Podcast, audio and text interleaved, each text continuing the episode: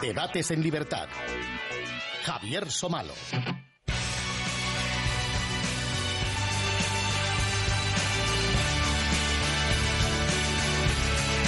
¿Qué tal amigos? Muy buenas noches y bienvenidos a Debates en Libertad. En los campos de exterminio de Helmno, Belzec, Sobibor, Treblinka, o en eh, Majdanek o en Auschwitz, o en los bosques de Babillar o en las zanjas de Kiev, en Minsk, en Varsovia o en Rumanía, entre otros muchos lugares de la Europa de finales de los años 30, casi 6 millones de judíos fueron torturados hasta morir, fusilados en masa, quemados dentro de granjas o sinagogas, asfixiados con el escape de furgonetas o gaseados en cámaras construidas a tal efecto. El 14 de julio del año 1933, Hitler firmó una ley, que era la ley para la prevención de la descendencia con enfermedades hereditarias. Lo cierto es que ya había formulado su idea y además con claridad. Por ejemplo, en esta frase, el Estado es solo el medio para un fin. El fin es la conservación de la raza. Y ese fin estaba trazado en un plan que si bien varió con el curso de la guerra, ya lo veremos a lo largo del programa, se definía tan solo por su nombre, la solución final. Estaba destinado a los judíos y a los judíos se aplicó, pero también Hitler y muchos otros se refirieron a lo que consideraban una nueva especie, los subhumanos, que al decir de las SS eran una caricatura de hombre con rasgos semejantes, pero situados por su espíritu y por su alma por debajo de los animales. En las SS, por cierto, también en la, NKVD, se exigían pruebas de ascendencia a los aspirantes a engrosar sus filas. En el caso nazi tenían que remontarlas hasta el año 1750 y se les preguntaba, ¿está en orden su árbol genealógico? Resulta muy clarificador también atender a las diversas justificaciones, y esto es importante, que se dieron a la atrocidad del holocausto. Del holocausto, como por ejemplo la conspiración judía mundial, o ver de qué formas se superaba el hecho de formar parte activa del exterminio. En, en palabras de Hannah Arendt, cómo resistieron a la tentación de no matar. Estonios, letones, lituanos y polacos también contribuyeron al exterminio y en Rumanía solo en el año 1941 se asesinó a 300.000 judíos. Pero el antisemitismo no fue un invento nazi ni surgió en los años 30. Existía antes y coexistió con Hitler porque también hubo antisemitismo estalinista. Hitler tradujo directamente el antisemitismo a un plan de exterminio y además en muy pocos años y además a escala industrial. Lo cierto es que hay millones de páginas escritas, miles de documentos disponibles, cientos o miles de películas y documentales. Como ya se ha dicho muchas veces, el holocausto es quizá uno de los hechos y sin el quizá el hecho histórico más documentado. Y sin embargo, en el mejor de los casos, la única reacción que provoca es la de la condena histórica, la de la compasión en el peor de los escenarios, por supuesto, y aún hoy llega a ser discutido y hasta negado.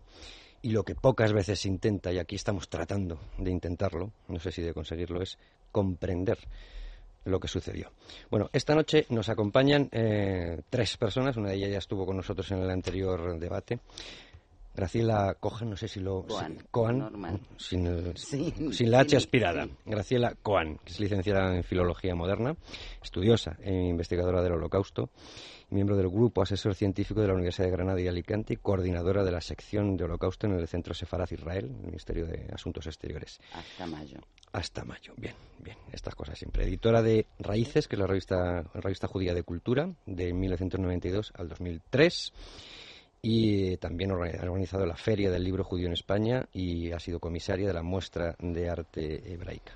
¿Correcto hasta ahí? Correctísimo. Bueno, pues ahora solo me falta Graciela decirte muchas gracias por estar esta noche con nosotros. A ti por invitarme. Y advertirte de que quizá no sea la última vez que vengas. Bueno. Esa es la amenaza que siempre tenemos que... Si me sé el camino, no hay problema. tenemos que estar escondidos, Graciela, por si acaso. Nos acompaña también Raúl Fernández Vítores. Muy buenas noches, buenas Raúl. Noches. Escritor, es eh, doctor en filosofía, es profesor en enseñanza secundaria, eso ya es, eh, iba a decir un mérito. Casi heroico ya. es heroico prácticamente. Director del Centro Territorial de Innovación y Formación Madrid Sur. Luego hablaremos de la extensísima bibliografía que hoy puede salir de esta mesa, inabarcable quizá. Tiene publicados muchos libros eh, de ensayo, de narrativa y de poesía.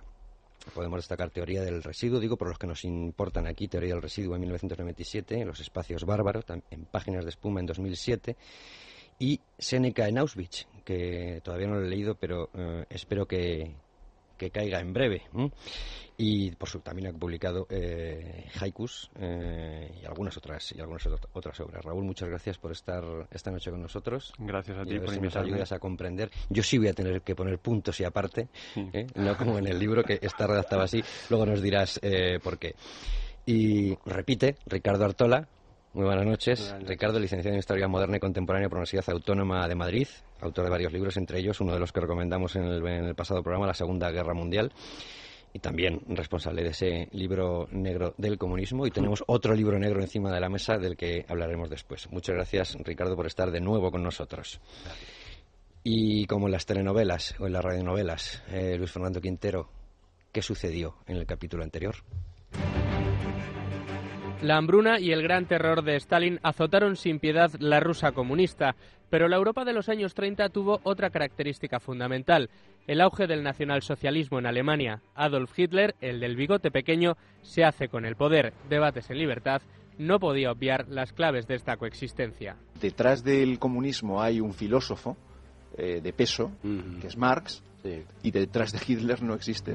Y los dos, en cierto sentido, dos caras de la misma moneda, que es la moneda que nace de la Primera Guerra Mundial y de la crisis de las democracias y sobre todo de una crisis de valores, que, es la que representa el comunismo por un lado y evidentemente el nihilismo nazi por otro lado. Ambos, ambos, eran lectores. Ambos eran lectores empedernidos, pero, pero es verdad que leía uno selectivamente y por los subrayados y anotaciones que se conservan también puedes mm, darte una idea de con qué se está quedando de Heine, de Fichte o de Wagner. ¿no? Los analistas y expertos Fernando Navarro, Emilio Sanz Francés y Ricardo Artola profundizaron en estas dos figuras tan relevantes de la Europa de los años 30. Además, Artola buscó las claves de los éxitos militares de Hitler para extender su nacionalsocialismo por Europa.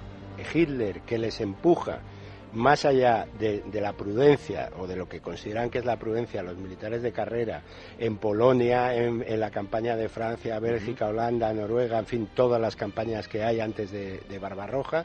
y, y, entonces los propios generales alemanes dicen, joder, pues es que este tío acierta. Hitler se convence de su propia infalibilidad. Y ellos de él. y ellos de la de él. Y con la llegada del nazismo, Europa fue testigo del exterminio de 6 millones de judíos a manos de los nazis, el holocausto. Bueno, pues eso es eh, lo que sucedió aquí eh, la semana pasada y esta noche nos centramos en el holocausto y miren ustedes que me resulta difícil formular eh, la primera pregunta, porque no sé si sería la primera, sería la última o no habría ninguna más. Decíamos en el programa anterior que Stalin eh, bebió directamente de Lenin, directamente del marxismo y sin necesidad de demasiadas interpretaciones. Y yo preguntaba entonces cuáles fueron eh, las fuentes de Hitler. Pero yo no sé si esta noche lo primero que hay que preguntarse es por el antisemitismo, pero por los, por los pasos previos y necesarios para que se produjera el holocausto. Si me permites, quiero... Eh, siempre los alemanes tardaron muchísimos años en eh, reconocer las leyes de eutanasia y de eugenesia en sus propios alemanes porque lo que hicieron ya cuando invaden Polonia, o sea, vacían orfanatos, hospitales, judíos, no judíos, ya ahí no interesa. Pero el primer paso, la eugenesia, nadie protestó. Algunos protestaban, hay testimonios de gente que, que no quería porque fueron por denuncia y demás, pero fueron esterilizados, 200.000 alemanes. Pero el segundo paso que da Hitler, que aunque empieza en octubre del 39, pero lo fecha eh, primero de septiembre del 39, o sea, el inicio de la invasión a Polonia, cuando eh, crea eh, los cinco o seis hospitales especialistas en eutanasia para purificación de la raza, donde hay como, por supuesto, una gran burocracia. Eh, tres médicos tenían que revisar, cruces rojas, cruces azules y demás. A los judíos no se los revisaba, sea, los judíos que estaban en esos, eh, en orfanatos, en hospitales psiquiátricos directamente eran asesinados. Pero lo importante, la eutanasia se termina oficialmente en 1941, después de un, este, no sé cómo se dice, de sermón, un de... sermón de Van Hanen, Van el León de Munster, Van Galen, von Galen, este, que lo denuncia y este, pero continúa la eutanasia hasta el final de la guerra y aún con norteamericanos en pueblos alemanes todavía seguían pidiendo inyecciones y urnas para enterrarlos. Pero el problema de la eutanasia es que Himmler, cuando visita los campos, esto será más adelante, cuando visita los Einsatzgruppen, uh cómo iban matando, se da cuenta que sus pobres hombres sufrían mucho, que estaban creando una generación de locos. Entonces eh, busca nuevos métodos y que ahí aparece el camión, los camiones grises que eran, pero utiliza toda la infraestructura de los hospitales de eutanasia y los traslada a los campos de, de exterminio. De exterminio, que hay que diferenciarlo, sí. Pero no solo la, no solo el, el, la, maquinaria, como el sistema de, de gas este, y, y el, la incineración, sino que el personal. Todo ese, todo ese material primero se traslada a Shelmno, que es el primer campo de exterminio, uh -huh. y los oficiales que trabajaban que había, y médicos que habían trabajado en los hospitales de eutanasia son los que van a dirigir los campos de exterminio, menos Auschwitz, que ese es este eh, es un oficial de la SS, uh -huh. pero Shelmno, Belzec, Bert, Sobibor, eh, Treblinka, eh, Stangl, eh, Frank, o sea, eso es, por eso cuando se habla de, del holocausto no me gusta empezar, no me gusta que se empiece hablando Hitler invade Polonia o hablar solo de la Kristallnacht. Eh, Exactamente. El tema de la eutanasia es un tema, bueno, fue una tesis que yo hice para la Universidad de Maryland. Pero es verdad, comentamos aquí que antes de la noche de los cristales sí, rotos sí. es cuando se empiezan a quemar eh, sinagogas y, y, Himmler pregunta cuántas se han quemado y cuántos han caído, mucho sí, antes de todo eso. Hay, y que eh, Goebbels dijo, qué difícil que será ser es. judío ahora en eso Alemania. ¿no? De todas formas, fijaos, una tesis, que no sé si, si llamarla tesis o, o, cómo llamarla, de los tres tercios del, de, sobre el pueblo alemán, eh, según Hitler, en 1932, es decir, eh, antes de, de, de, de, convertirse en canciller. ¿no? Dice, el pueblo alemán consiste en un tercio de héroes, un tercio de cobardes y el resto son traidores. Sí. Eso sobre el pueblo alemán, digo. Sí. Eh, incluso antes de, justificar, eh, valga, valga la expresión, eh, el llevar la medicina, la eutanasia, la tanatopolítica uh -huh. a, a, lo, a, los campos de exterminio. ¿no? Quiero decir Eso. que es cierto que empezar a hablar de Hitler en, en, en, este, en el holocausto en el 39 es sí. dejarse muchísimos años, eh, muchísimos años antes. Sí, ¿no? sí yo, yo, yo, incluso, eh, por, por, tomar un poco la, el comienzo que ha hecho Graciela, yo incluso diría que eh, la eugenesia, o sea, llevaría, mm, ampliaría más el, el campo. ¿no? La eugenesia comienza mucho antes que que los eh, doctores alemanes sí. empezasen con sus programas de eutanasia o a escribir sus eh, famosos textos ¿no? a favor de la, de la eugenesia. Concretamente, la esterilización forzosa, es decir, la intervención del Estado en lo que es el cuerpo civil, eh, que eso es la esterilización forzosa, es, es muy anterior eh, al, al, a las políticas que se ponen en marcha en Alemania y, y curiosamente comienzan en Estados Unidos claro. de América. Es decir, es en 1907, en el estado de Indiana, cuando el gobernador eh, del, estado eh, aprueba la primera ley de esterilización forzosa. Y la eh, mm, esterilización forzosa eh, está vigente en, en, Estados Unidos y en muchos otros países, Canadá también, pero en Estados Unidos está vigente durante las seis primeras décadas del siglo XX. Los, eh, los doctores alemanes, cuando empiezan sus programas de, eh, de, esterilización forzosa, y de, bueno, y cuando son acusados en la, en la Corte ya internacional después de la derrota, ellos eh, se, se, defendían diciendo que realmente eh, sus programas de eugenesia eh, eran copiados, es decir, los habían cogido de, de precisamente de programas que venían, eh, que bebían de fuentes estadounidenses y en otros países europeos. O sea, ellos no habían inventado en ese sentido nada. Lo que ocurre en Alemania es que quizá eh, por eh, determinadas eh, por determinadas coincidencias y porque estalla la guerra, pues de alguna forma toda esta política eugenésica se radicaliza progresivamente de forma exponencial y termina pues en, en lo que son los, los el genocidio y los campos de exterminio pero digamos que mmm, la, eh, toda esta no fue un, to, to, no fue no fue un invento, invento, de Hitler exactamente no fue un invento no fue un, como tampoco fue un invento de Hitler el antisemitismo al cual antes tú aludías Javier porque el antisemitismo es eh, parte constituyente de nuestra tradición cultural. Es decir está en, en nuestra historia desde, podemos decir, aproximadamente el siglo IV de nuestra era, que es cuando, eh, con el edicto de Tesalónica, el, eh, pues eh, se, se, proclama la, la se, se, convierte la religión eh, en, en, el cristianismo en religión oficial del Imperio Romano. Y a partir de ahí digamos si uno accede por ejemplo a los eh, a los sermones o a las invectivas de, de, San Juan Crisóstomo, por ejemplo, ya encontramos un antisemitismo acervado, ¿no? Donde el judío aparece como el, el gran, eh, el gran asesino del, del Mesías, ¿no? Es el, el, el, deicida por excelencia, ¿no? Entonces, el antisemitismo mm, constituye una parte muy esencial de toda nuestra tradición. Y estaba ahí cuando los eh, alemanes eh, eh, inician la guerra y, está ahí, y estaba ahí y sigue estando hoy día bajo estando, otras máscaras, sí. eh, está continuamente presente. Que parece ¿no? que el antisemitismo se terminó con claro. el final de la Segunda Guerra Mundial. Sí, claro. De todas formas, ya están empezando a salir eh, asuntos, porque eh, estamos hablando de antisemitismo, pero ya hemos hablado mmm, de algo distinto al antisemitismo, que es eh, en unos casos limpieza étnica, uh -huh. en otros casos simplemente la búsqueda de la pureza de raza. También uh -huh. es verdad que la, en, la, en, el programa anterior hablamos de, la, por un lado, la búsqueda de una sola clase en el caso de Stalin y en el caso de Hitler la búsqueda de la raza y de la pureza uh -huh. de la raza y, y, eso nos hace remontarnos eh, no sé muy bien a dónde.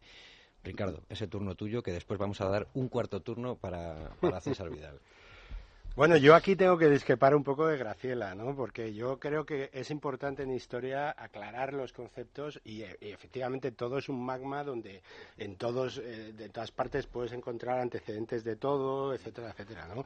Yo creo que ese movimiento que efectivamente hay en Alemania antes de que empiece la Segunda Guerra Mundial y que ocasiona 200.000 eh, muertos, es un movimiento por sí terrible. O sea, el problema con los muertos es, es, es la famosa frase siniestra de, de Stalin, es. ¿no? De, de, de, un muerto es una tragedia y un millón es una estadística. No, bueno, pues buena, para mí... Hay otra buena de Snyder que, pues yo, yo eso, como en tantas otras cosas, digo lo contrario que Stalin. O sea, un, un muerto es una estadística y un millón es una tragedia, ¿no?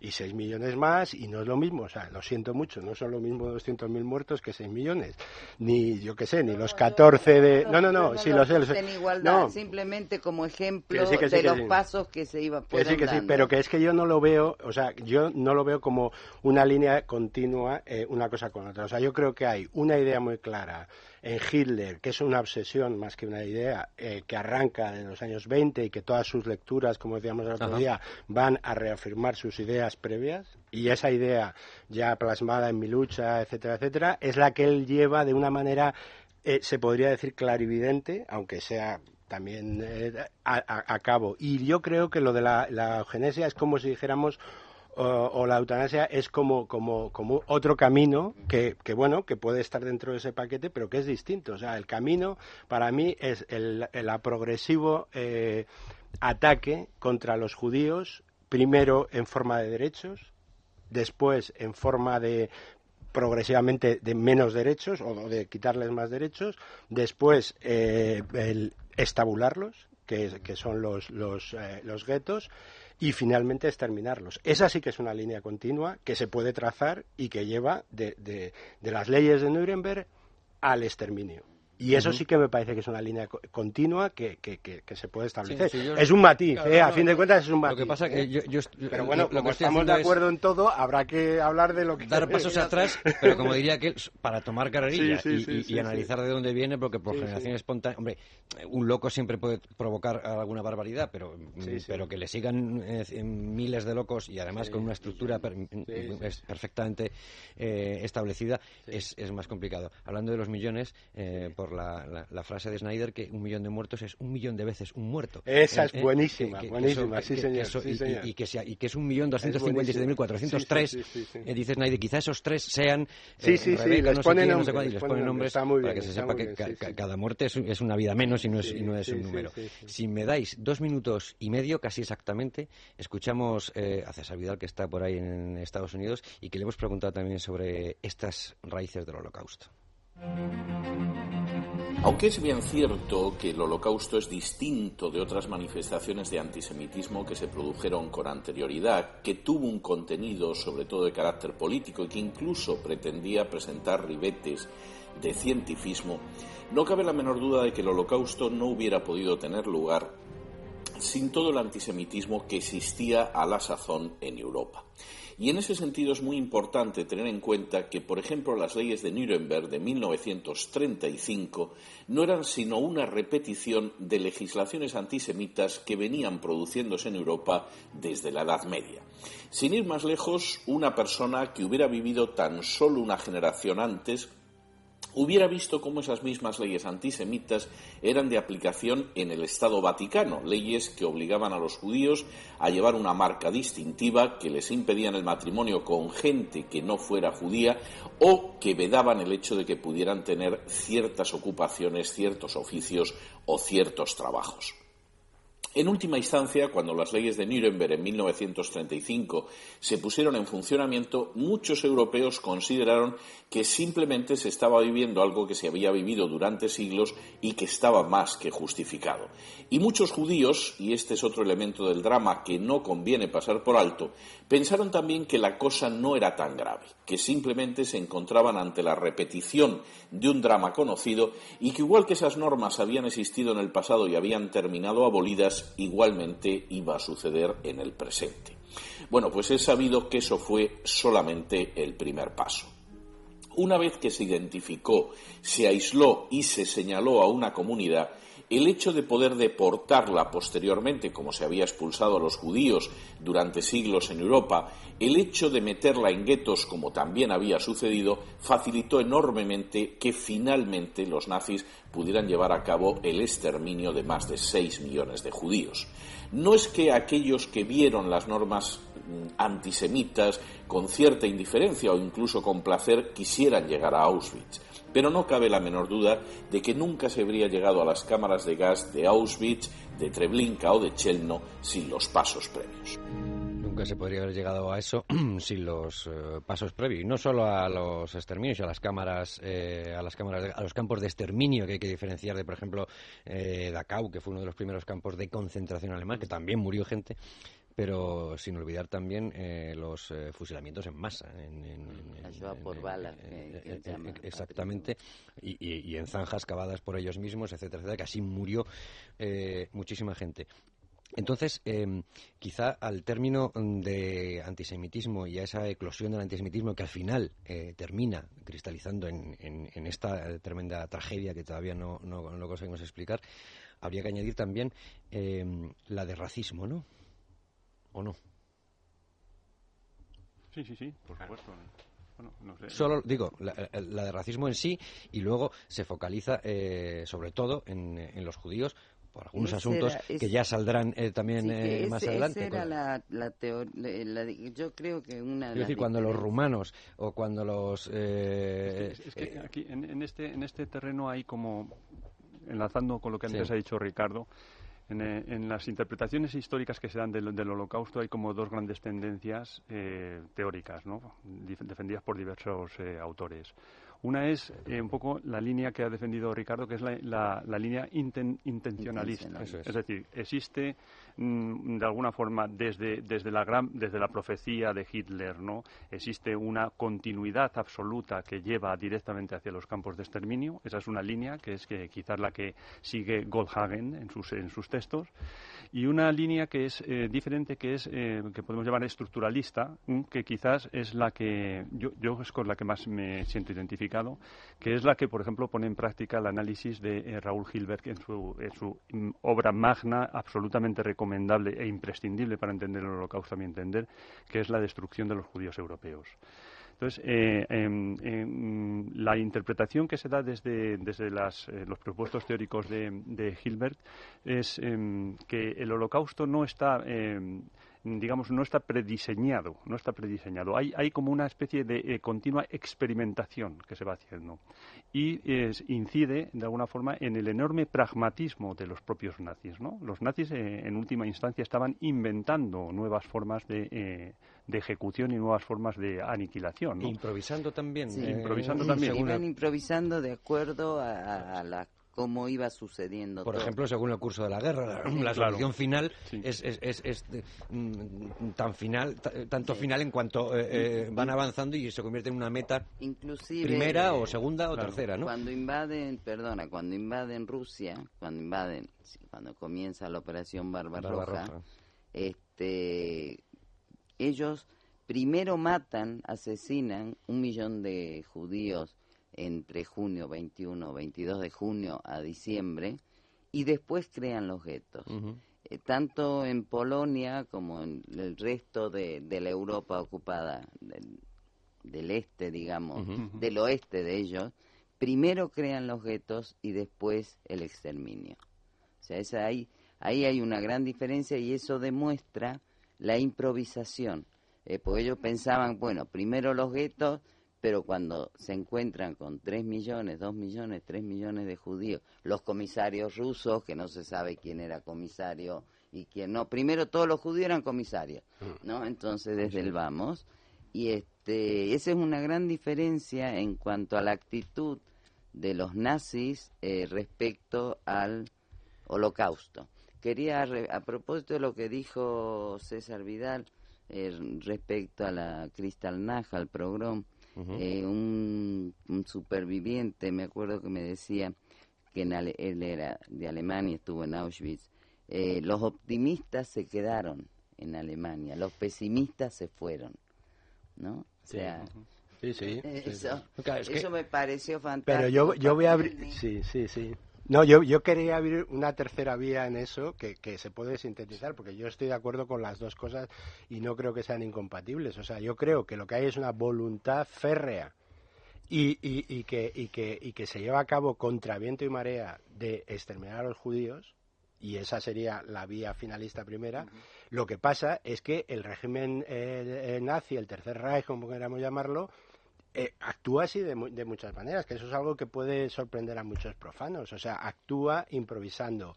Eh, por debajo de Hitler hay luchas reversibles, eh, Exacto, por decirlo de alguna sí, forma. Sí, pero quiero decir, por debajo de Hitler hay luchas que él propicia o que él tolera o que permite porque le quiere que, que, funcione así. No eso esa, esa idea que tenemos del pueblo alemán ordenado, sistemático y tal. Lo hay, porque lo hay en gran medida, pero también hay contradicciones. Y entonces yo creo que claro que, van improvisando. ¿Por qué pasa lo de la Unión Soviética? Porque no ganan la guerra antes de Navidad. ¿Qué es lo que ellos pensaban? Porque no llegan a Moscú, a Leningrado y porque no acaban con eso. Entonces tienen que improvisar porque la guerra da un giro inesperado eh, eh, hasta ese momento. Invaden Rusia mucho antes de darse cuenta de que no llegaban antes de diciembre.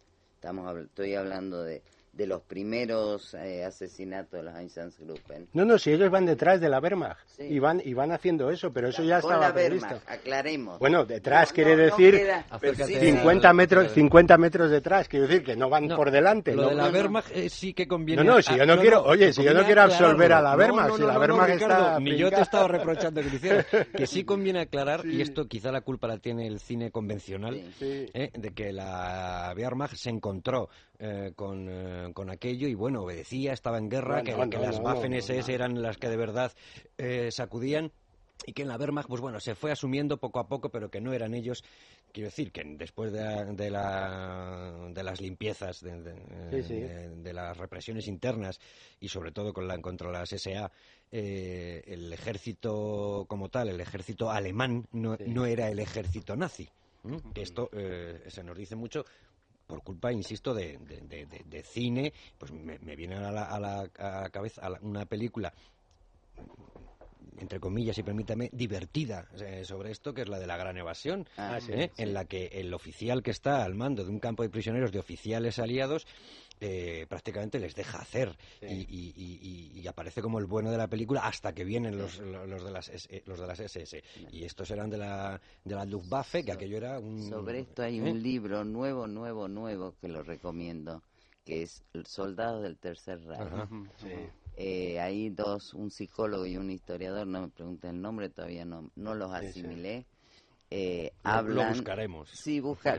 Yo, a los que escuchan le interesa el tema, creo que es un libro que realmente hay que leer.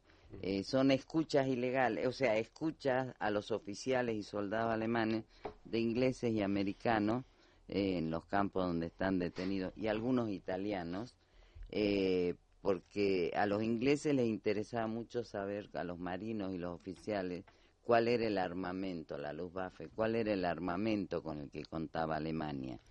Y bueno, y ahí puedes ver que entre la Wehrmacht y las SS no se querían mucho, No, claro. pero eran eran lo mismo, o sea, con distinto color de uniforme, pero ahí está clarísimo, es un libro también.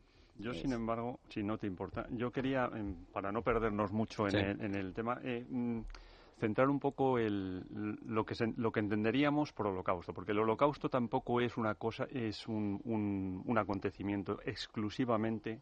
eh, Sí, no encapsularlo, No encapsularlo, es. no es un, un acontecimiento exclusivamente que afecta a los judíos, aunque, por supuesto, la peor parte en toda esta historia se la llevan los judíos. El holocausto, eh, si lo expresamos con la frialdad de las cifras, en realidad es el exterminio en Europa durante la Segunda Guerra Mundial de casi 6 millones de judíos. 5,7. Eso es cierto, sí. Bien es cierto Sí. que 300.000 eh, a Mm. manos de los rumanos. Sí, sí, sí. sí. Y que eso ya me explicaréis después. Pero son casi 6 millones de judíos, alrededor de un cuarto de millón de gitanos, Eso es. que eso es importante también tenerlo en cuenta, eh, unos, pongamos, 100.000 eh, enfermos mentales de hospitales psiquiátricos, tanto polacos como eh, alemanes, Ajá. propios alemanes y austriacos, y lo que se suele olvidar eh, muchas veces, eh, cerca de 350.000 serbios.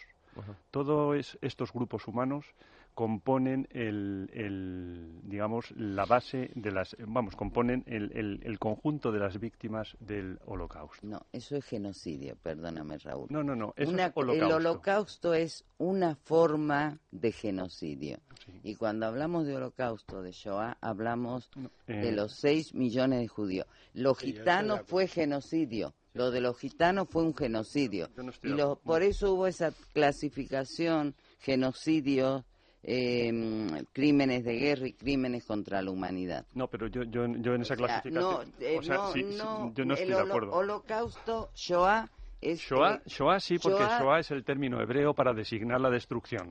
Pero cuando hablamos de holocausto, como un Genocidio. acontecimiento que se produce en Europa y que afecta a los europeos, no podemos, eh, no podemos solamente circunscribirlo si lo queremos entender realmente y analizar las causas que permiten llevar a cabo ese genocidio.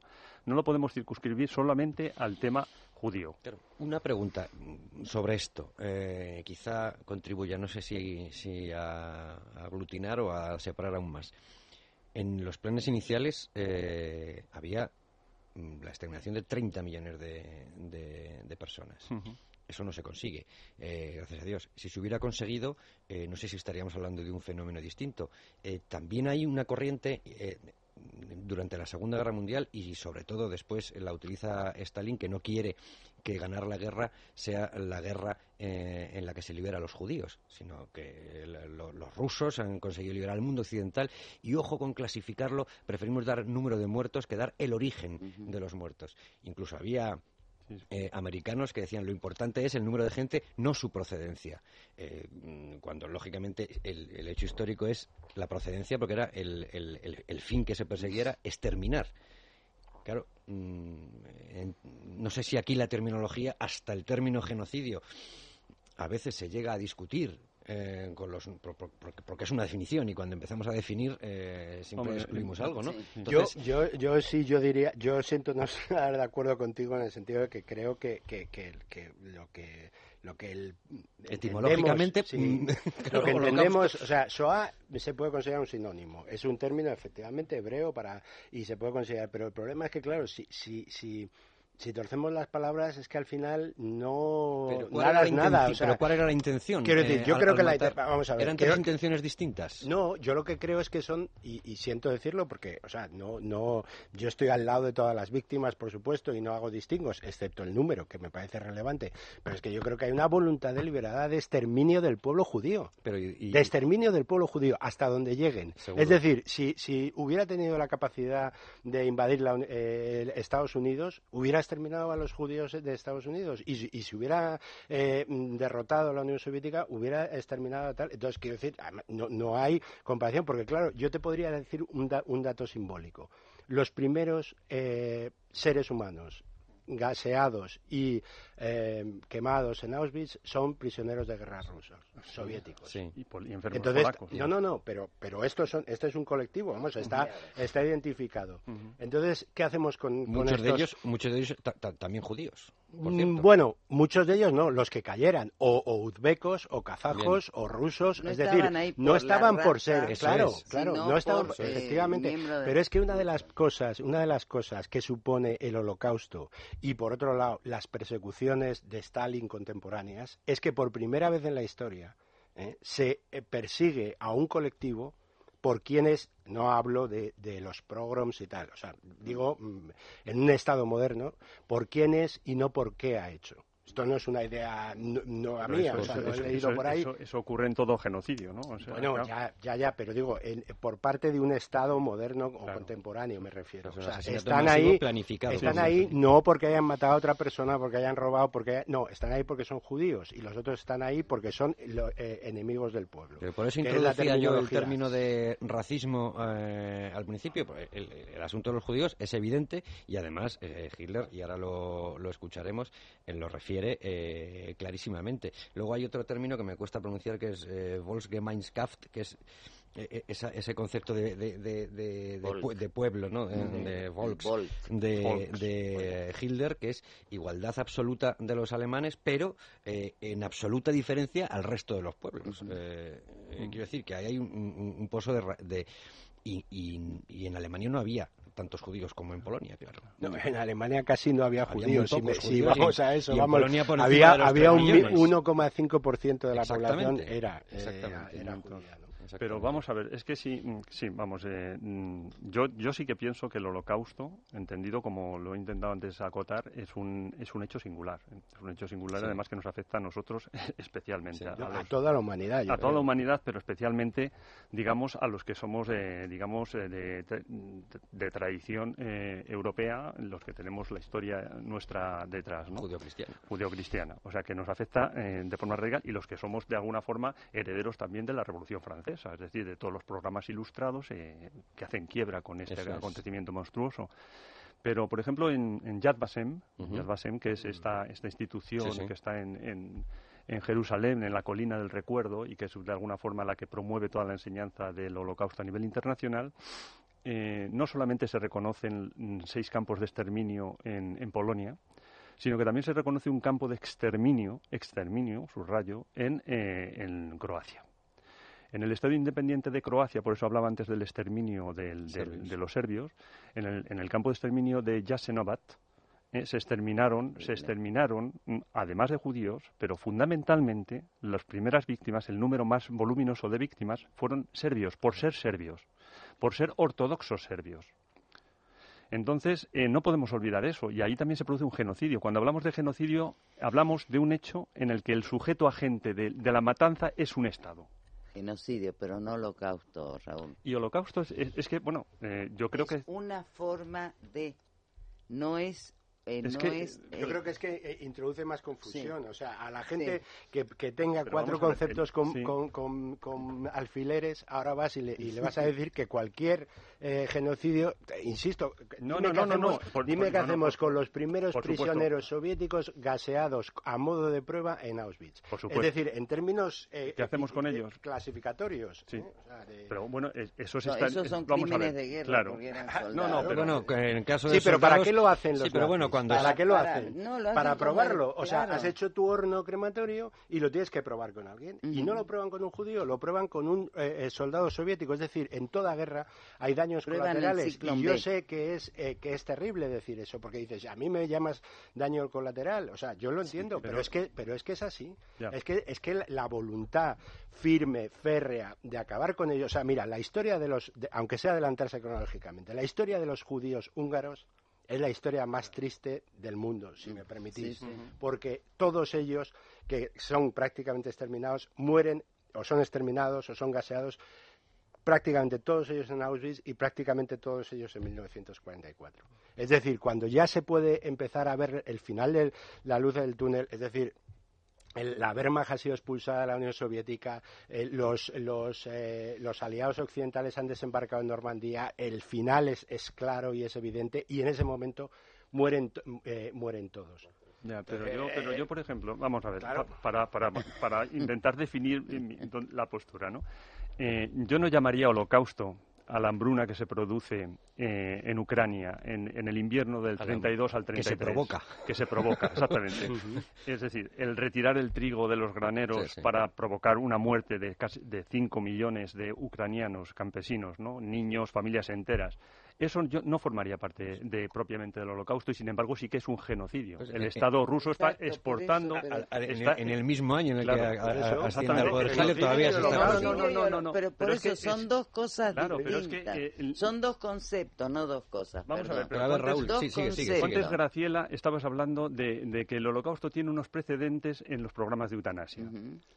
Pues vamos a ver, eh, el asesinato este al que hacías tú antes referencia, Ricardo, el que se produce el 3 de septiembre en, en Auschwitz, que es el primer experimento con gas ciclón B, y en el que se gasean a enfermos eh, polacos y a prisioneros rusos, eso de alguna forma mm, mm, formaba parte de un programa especial que los nazis llaman el 14F13. En principio eran, eran gente que iban a ser eh, gaseados en un centro de eutanasia, que, se que era eh, precisamente el de Sonnenstein, que estaba cerca de Dresden. Eh, ahí se produce un- una invención por parte de los nazis y entonces deciden eh, mm, mm, adecuar el- lo que era el, el mortuorio de- del el mortuorio junto a, a- aledaño a los a los eh, a los eh, hornos crematorios deciden acondicionarlo como cámara de gas ¿m? pero antes a estos los gasean en un sótano del, eh, de uno de los bloques, el bloque 11 me parece que es, ¿no? En Auschwitz, En ¿no? Entonces es, eh, se lleva a cabo un experimento con gas ciclón B que luego tiene mucha fortuna porque en Auschwitz se gasea mucho con, vamos, se gasea fundamentalmente con, Con ciclón B. No solamente en Auschwitz, en algún otro sitio también, por ejemplo en Majdanek, Ujú. también se gasea eh, indistintamente con, Con monóxido de con carbono. monóxido de y carbono y con- con, con, y con ciclón B. Entonces, por, su- por supuesto que es- est- estas víctimas, estas víctimas no eran judías. Las víctimas que se producen en el programa de eutanasia que está funcionando desde el comienzo de la guerra, desde, desde el 1 de septiembre de 1939 hasta que comienza Barbarroja el 22 de junio del, eh, de- del año 41, eh, ese programa de eutanasia no afecta fundamentalmente a judíos. Sin embargo, ahí se está matando gente, se está matando a enfermos mentales eh, eh, alemanes, es- austriacos y polacos. Entonces, ahí hay todo un programa, eh, hay toda una, serie de dispositivos destinados a matar masivamente, acabar masivamente con vida humana, que yo creo que forman parte del holocausto. Y si queremos entender lo que es el holocausto dentro de Europa, hay que atender tanto a los programas de eutanasia como al, genocidio del pueblo judío, ¿m? por qué se produce, como hay que atender al genocidio también de los serbios.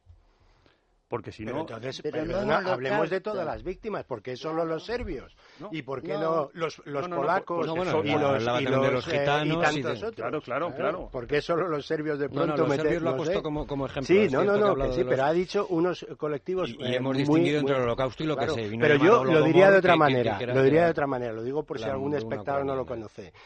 ¿De qué hablaron eh, las altas instancias de- del régimen del Tercer Reich en la, en la conferencia de Bansi? Bansi.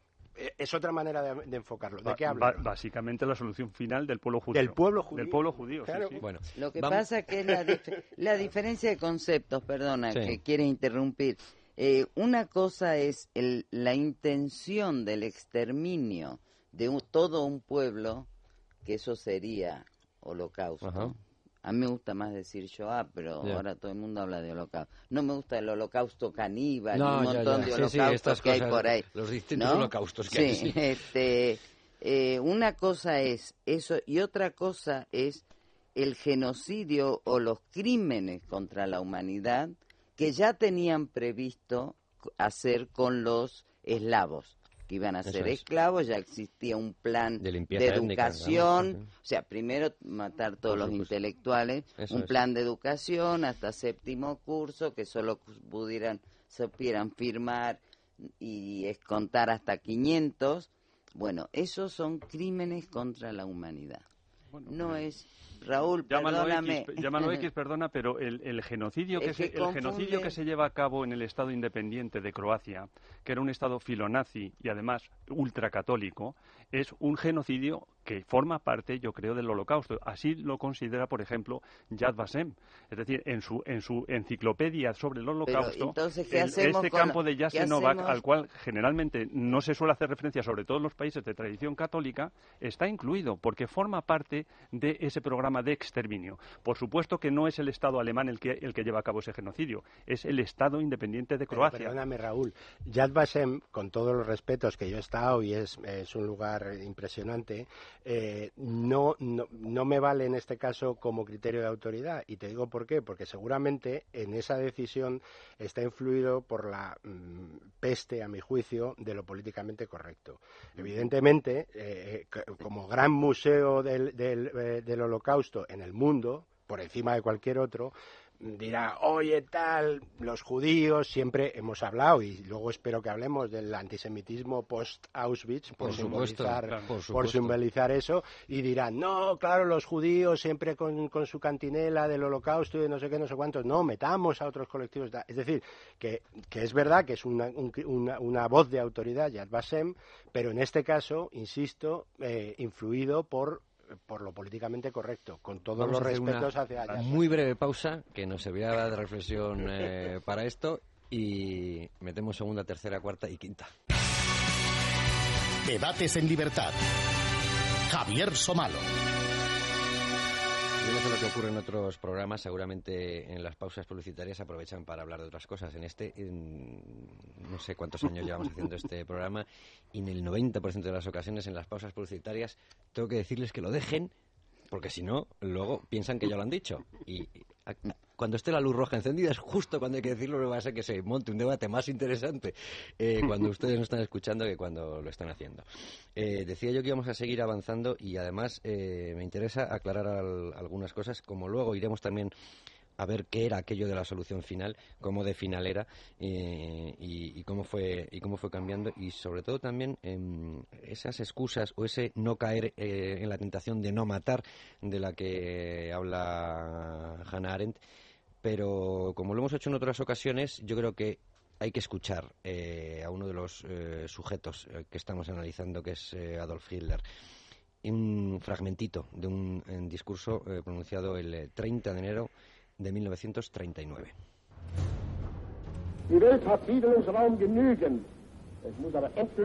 Hay mucho espacio vital en el mundo, pero la noción de que el pueblo judío fue elegido por Dios para vivir de la productividad de otros pueblos tendrá que desaparecer finalmente. Los judíos tendrán que acostumbrarse a la idea de realizar algunas actividades constructivas y respetables. Como los demás pueblos, o tarde o temprano, afrontarán problemas que nunca habían soñado. Si las finanzas internacionales de los judíos, dentro y fuera de Europa, empujan al pueblo a otra guerra mundial, el resultado no será una victoria de los judíos, sino la destrucción de la raza judía en Europa.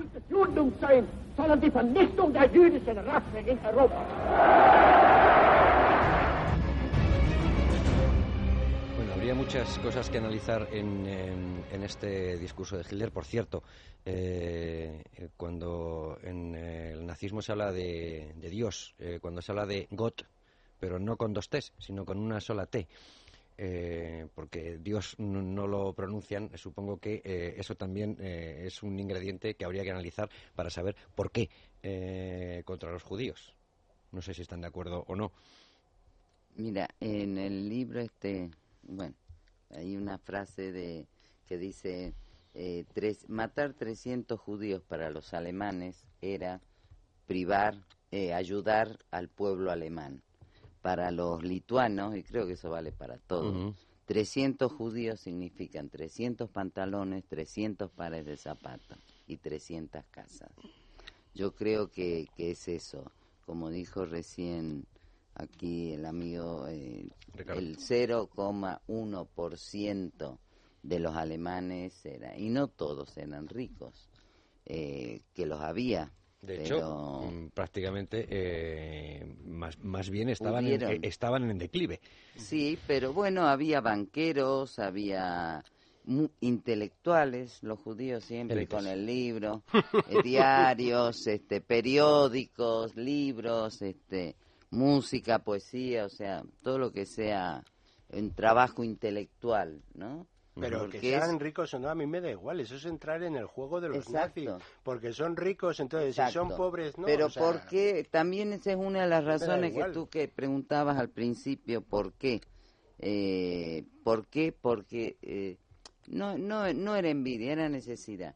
Que se echara a todos los abogados, a todos los médicos que no pudieran trabajar, eh, a todos los periodistas o escritores o músicos, significaban que ellos sí iban a poder trabajar, que ellos iban a ocupar ese lugar. Entonces ese es uno, uno que no explica todo, pero ese es, puede ser uno de los motivos. Y lo que y ese discurso de, de Hitler eh, todavía tenía que convencer, todavía estaba intentando convencer. Y ya, y ya estamos en el 39. Ya estamos en el 39, pero Todavía le preocupaba cómo fue la reacción de la Kristallnacht, a ver qué hacemos y cómo reacciona el mundo. Por eso trasladan todos los campos de concentración, sacan a los judíos que quedaban de Alemania para que los alemanes no vieran. ¿eh? Lo saca a, Riga, donde mueren muchísimos alemanes, a Terenzistadt. Entonces, lo que él hace ahí es, bueno, sí, los estarán matando. Pues vale, pero eso lo sabían los soldados y muchos de ellos creo que les daba vergüenza, a muchos no, estaban orgullosos de lo que hacían. Sí, luego veremos algunos. Este, les daba vergüenza decir a la familia, acabo de matar cuatro mil niños. O sea, que hay un uno de estos Rudolf Hess, eh, bueno, eh, eh, Hess dice que y sobre todo viene en el libro de Poliakov Auschwitz en conversación con su con su psicólogo que le pregunta mm, por cómo le afecta en la vida en la vida diaria con su mujer y dice que hombre que cuando su mujer se enteró de lo que hacía dejaron de tener relaciones sexuales. Sí. Bueno, también Stangl en la, el libro este él dice, bueno, al revés, él dice, yo, dice, cuando bombardeaban este, la ciudad yo pensaba en mi hijo Olaf, ¿no? O sea, lo que mi lo nervioso que estaba Olaf, pero los demás no existían. Hay una imagen que una vez me la dieron, no es propia mía, que es, eh, ¿se acuerdan cómo fue el tema de las vacas locas? Que mataban, que mostraban la filmación, cómo las iban matando, cómo las llevaban a matar y demás. Esa imagen es la que a mí me viene cuando pienso de qué manera los nazis podían no ver seres humanos en un niño, en una mujer embarazada, en una abuela. Hay una foto fantástica que es la que a mí más me conmueve de, de las de Auschwitz, que es una abuela caminando a espalda, que está con el pañuelo, con sus cinco nietos. Esa foto a mí, eh, así como la del gueto de Varsovia, el del niño, esa foto es la que a mí, o sea, ¿cómo, bueno, no entiendo, no, no lo voy a entender, cómo podían volver a la casa y jugar con los hijos. Bueno, pues hay, hay cartas eh, de oficiales a sus esposas diciendo que eh, no hablaba de, cámaras de gas, que todavía, mm, incluso a lo mejor había algunos oficiales que se lo perdían en estas acciones especiales, mm. les gustaba asistir y tal, pero otros se lo perdían y lo sabían, pero no habían visto los muertos. Pero dice que una vez que ya has visto un montón de cadáveres, ya, eh, estás curado de espanto y en, en cartas a a sus familias decían que los diez primeros le había costado, pero que después del, décimo tiro en la nuca uno piensa mm, que los eh, ellos ellos lo, harían todavía peor y tratarían peor a nuestros a nuestros niños y entonces empieza ya a cebarse con lo que hacían eh, con los bebés, pero además en, una carta y, jactándose de, ellos. Son, eh, testimonios recogidos por Poliakov en este libro Auschwitz que hay un libro hay que irse de vacaciones. Hay un libro agotadísimo que me mandaron la fotocopia, que es eh, Qué tiempos felices. es, son todos testimonios de Einsatzgruppen eh, viendo los este, los fusilamientos o, o lo que participaron. Son entrevistas que hicieron después de la guerra para los juicios posteriores al Nuremberg famoso, ¿no? Ese libro te pone los pelos de punta, ¿no? O sea, uno es el testimonio de un panadero, en Lituania, o sea que sí, vimos un gran revuelo. Y fuimos... en, el, mismo libro de, Christopher Browning, ¿no? Eh, esos hombres grises, bueno, Ordinary Men, eh, hombres normales, que es el título original. Ahí se nos cuenta como, como un, batallón policial de reserva, que mm. era compuesto por gente mm, corriente, como dice eh, propiamente el título, procedente de Hamburgo, pues acomete el, el exterminio de toda una población de Yusefov, y, mata a los eh, ciento, a los 1.500 judíos que allá había, los, los saca de sus casas y, y, los mata. Y esto lo hacía gente que tuvo la oportunidad de eh, dar un paso atrás, porque se les, se les dijo que aquellos que no quisiesen eh, hacerlo, que no que podían no hacerlo. Y no hubo casi gente que e, Perdón, en este caso es este panadero que iba con el ejército en Lituania, vio el tumulto y se acercó y era un lituano que acababa de salir de la cárcel comunista eh, mm, este, de los rusos y estaba matando a palos, así le mandaban judíos y los iba matando a palos hasta que los, los reventaba. Pero no era eso el horror, el horror era la gente, los lituanos que estaban alrededor de ese círculo con sus hijos y que todavía ponían los hijos en el hombro para que puedan ver bien. Eso a mí me parece terrible. Bueno, este, este libro es terrible todo. De todas formas, hay, una diferencia, yo creo, que se debe hacer entre lo que es un pogromo, ¿no? Es decir, un levantamiento civil eh, que produce una masacre de, de, personas, que hubo muchos. El, la Kristallnacht es un pogromo orquestado desde por, por Goebbels y, y, lo que es un genocidio. ¿no? Un genocidio, digamos, es, eh, es el, como antes decía, el sujeto agente es, ya todo un, todo un aparato de Estado el que está eh, mm. llevando a cabo un exterminio. Y hay una conversación entre Goebbels y Goering, eh, justo después de la noche de los cristales rotos, en el que Goering, de alguna forma, manifiesta su enfado frente a Goebbels, que había alentado el, el pogromo, por todas las, el, enorme destrozo que se había hecho en, en, en diversas ciudades alemanas, porque las aseguradoras de los negocios judíos tenían, tendrían que pagar eh, los cristales rotos. Y entonces él dice que de lo que se trata no eh, es de exterminar eh, al, judío, pero exterminarlo sin odiarlo. Es decir, manteniendo una distancia, es decir, poniendo todos los aparatos, todos los aparatos del Estado al servicio de la extinción. Es decir, matar al judío sin odiar. No el progromo, sino el genocidio. Entonces esto es, significativo. Y en este, en este genocidio entran no solamente el Estado alemán, sino que entran todos los estados ocupados por los alemanes en la Europa. Y yo no querría tampoco eh, hacer, o sea, incurrir en una interpretación del holocausto desde una criminalización absoluta del, del, régimen nazi porque creo que eh, ahí podríamos estar todos nosotros en un determinado momento. Entonces, eh, claro, ese es el tema. Yo creo que aquí hemos llegado. Bueno, no, no, que, Javier quiere leer un texto, no le, dejamos. Leeros una cosa que, venía a colación de, eh, lo anterior y, es, un, es, un fragmento de, eh, de Poliakov en, en, este libro que se llama Auschwitz, que está eh, escrito a base de documentos y testimonios del. Aquí dice del genocidio nazi. Este, este es un libro bien antiguo. Dice. según Himmler, ¿eh? esto eh, son palabras de Himmler, dice, el pueblo judío será exterminado, dice cada miembro del partido, esto está claro, está en nuestro programa, lo haremos. Y luego vienen 80 millones de buenos alemanes y cada uno tiene su buen judío. Evidentemente los demás son unos puercos, pero este es un judío de buena calidad. Ninguno de los que hablan así ha visto los cadáveres, ninguno estaba presente. La mayoría de vosotros sabe lo que es ver un montón de 100 o de 500 o de 1000 cadáveres. Haber pasado por eso y al mismo tiempo, con las reservas debidas a la debilidad humana, ser todavía correctos, he aquí lo que nos ha endurecido. Es una página gloriosa de nuestra historia que jamás ha sido escrita y que jamás lo será. Nadie, nadie, la última frase es que nadie va a escribir sobre esto, o sea, se va a matar a todos y no quedarán testigos. Exactamente. Yo creo que aquí ha salido el tema central del holocausto, es decir, el, los seres humanos con, mm, eh, exterminando, torturando a otros seres humanos. Entonces yo ahí tengo mi, mi propia teoría que, que, se repite hoy en día en otras cosas que no tienen que ver con el holocausto, y es que cuando eh, un ser humano hace una atrocidad que nos resulta insoportable, lo animalizamos. No, y además... No, lo animalizamos, lo, lo convertimos en un monstruo en una, en una bestia. Y además ha sido el otro y no nosotros. Claro, y hay un libro de Nietzsche, aunque Nietzsche eh, haya sido utilizado por los nazis, pero bueno, no es su única contribución, tú eres filósofo, que dice humano demasiado humano. Es decir, que cuando sale este, este señor que ha quemado a sus hijos en, en un siniestro paralelismo con el asunto y que le han puesto monstruo en la, en la finca famosa, yo iría allí y, y pondría humano demasiado humano. Es decir, que es que los, son los seres humanos los que hacen eso. Y después de siglos de que sean los seres humanos, seguimos llamándolos bestias.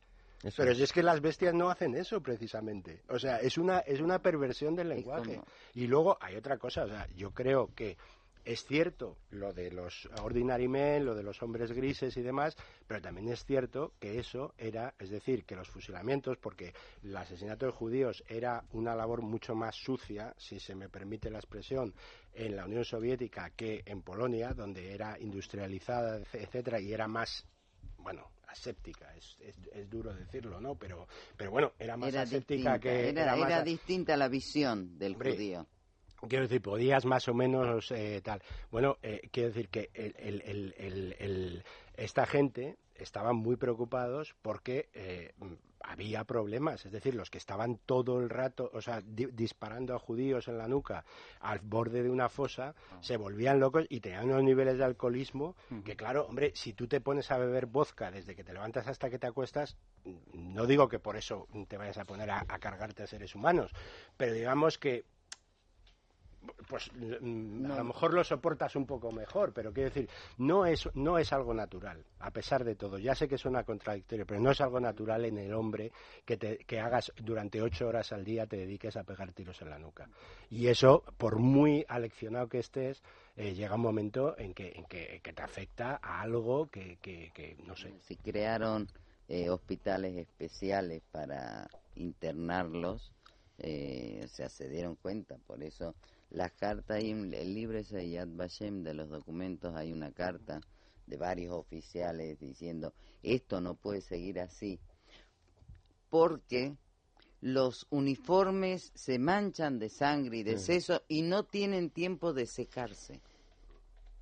O sea, lo que le podía... sí, no, eso es, eso es al margen del otro, sí, sí, pero también... Eso es lo que le pasó a Himmler cuando fue a ver un fusilamiento de los Einsatzgruppen, dijo se dicen que se desmayó, que vomitó, y él dijo, no Himmler. Himmler, no podemos seguir así, y por eso es que em, pide que busquen otra forma de matar, aparte no gastar tantas balas, porque era caro, este a ellos les resultaba caro, pero hay, tiene tantos recovecos claro.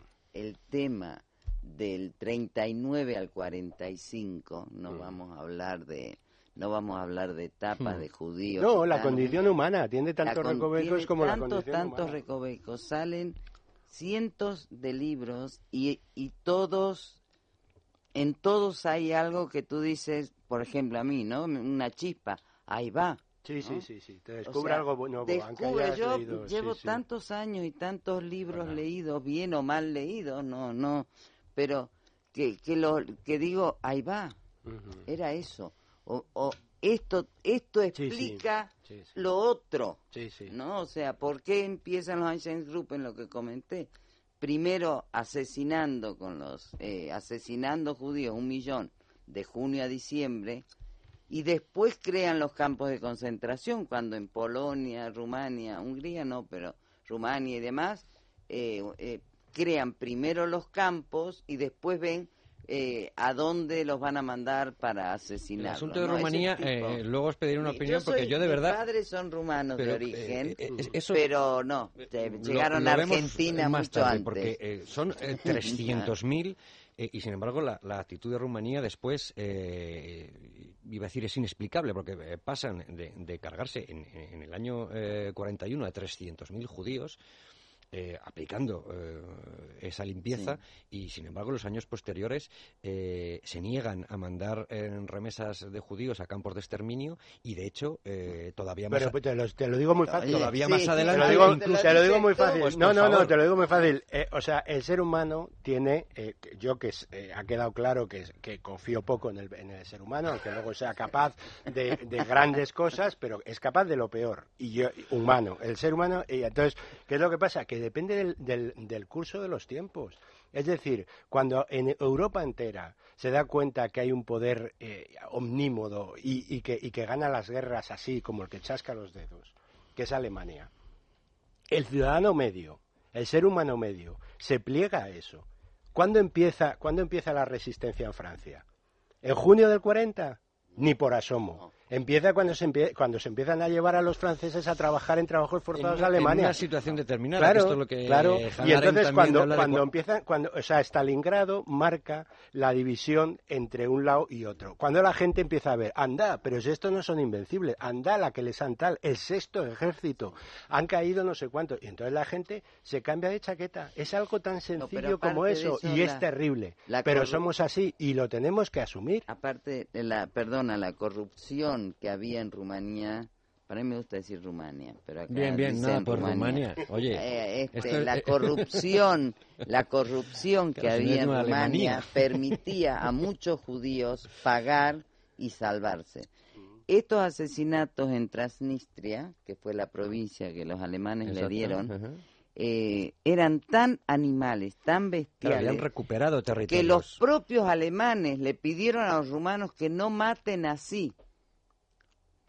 O sea, porque no era simplemente un tiro, era la humillación, golpearlos, eh, torturarlos y después eh, los que no se morían los mataban. Los propios alemanes les llaman la atención. Eso, perdóname, no pasa solo en Rumanía, ¿eh? Pasa, Ah, uno de los pasa en, mí- en el Estado independiente de Croacia cuando va, cuando vienen los de Voy a Auschwitz, leer más sobre de Croacia y, a y- y partir ven, de hoy. y ven el campo de exterminio de Jasenovac lo, lo califica como el epítome peor, del sí. infierno, ¿no? Pero porque, es que- no es siste- claro no. eh, es que los nazis están buscando eh, la industrialización o están sea, eh, buscando la industrialización de la y- muerte y lo un- y- sistemático y una forma de muerte eh, eutanásica es decir eh, en- en- mediante gas porque ellos consideraban que la muerte por gas Caray. era una muerte mucho más Sí, eh, pues dulce ellos- o me- de- menos eh, violenta al recoger, Bueno, bueno, que al- una- al que una- recoger los cadáveres debieron Claro. darse cuenta de que Yo, no yo porque creo que lo hicieron por su propia porque porque llevan muchos años dedicándose a buscar un Escala sistema de, industrial. asesino- de asesinato industrial. No, pero, industrial. pero era, una- era un asesinato, se era un asesinato industrial que era menos doloroso. De hecho, eh, Pero lo- no creo que eso a los nazis les preocupara. Sí, les, pre- Raúl. bueno, les preocupa. No sé. De hecho, por ejemplo, en los programas, en el programa T4 de eutanasia que precede a toda a la, a, a Barba Roja y a la creación de los campos de exterminio, al, este, al, gen- al genocidio fuerte de, de-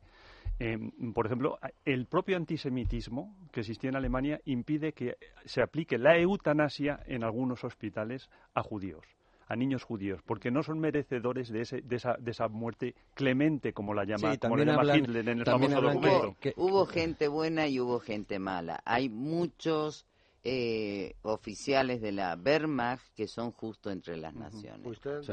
Eh, o sea, sí. hay de todo. Lo que pasa que fueron los También- mínimos. También se habla que con los niños se atrevían menos a, Sí. a- a- a fusilarles y tirarles a la zanja y los tiraban vivos, sabiendo que iban a morir, pero no se atrevían a pegarles, a, a pegarles el tiro. Pero uno Todas de los- estas historias que conviene no, Sí, sí. no sacar Sí. del Una, asesinato. tú, dices, por- tú dices para uno de los exculpar, eso. ¿no? Yo uno de los testimonios que es verdad, coincido contigo plenamente, Graciela, en que siempre descubres un enfoque nuevo por mucho que hayas leído, pero es vecinos de un po- eh, de un polaco de que yo renuncio a pronunciar los nombres polacos polacos, porque es imposible. No, no, no, no, no. No, no, vecinos es... pueblo de... ya la, la, o algo... Jale, Sí, sí, ya Yo estuve ahora en junio. Bueno, es la historia de un pueblo. De, Bueno, yo es que no sé polaco y, y, me resulta imposible.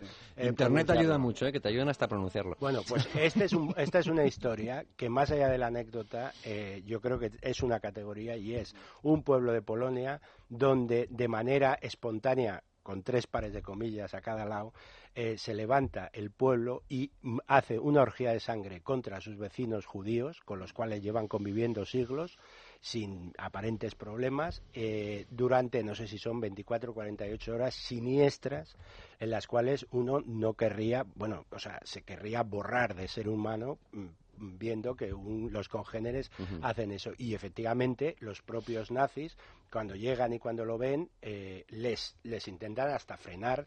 porque Pero entonces la cuestión es, mm. que es mi teoría, que tú, que seguro que como filósofo lo sabrás, yo creo que no es, es original, pero bueno, seguro que a alguien se le ha ocurrido. Y es que el holocausto no es un tema de nazis contra judíos o de alemanes contra judíos. Es una cuestión de la raza, del ser humano del ser humano que a mí me afecta tanto y yo que yo sepa no tengo antecedentes mm, judíos ni, ni, ni sangre judía ni nada por el estilo, pero yo no sé por qué a ella, que seguramente a Graciela, que sí los tiene, le tiene que afectar más que a mí. Perdón, no es que me quiera sumar mm. ni, hacer, ni, hacerme más importante, al contrario, lo que quiero decir es que, no es una cosa... de verlo como algo ajeno y limitarse a, la compasión y, a, los la condena. Los polacos contribuían. Los capos de los campos de, exterminio eran ucranianos, que, eran...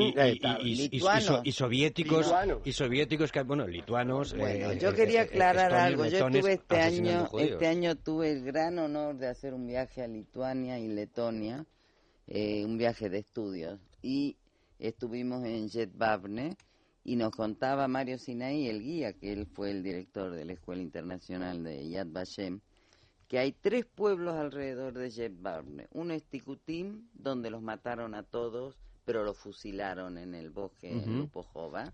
Otro es Jetbavne, donde el propio pueblo, sin nazis al lado, ni alemanes, quemaron a todos en, en un granero. y otro pueblo que no me sé el nombre, donde escondieron a todos los judíos. Y todo eso en un radio de 10 kilómetros.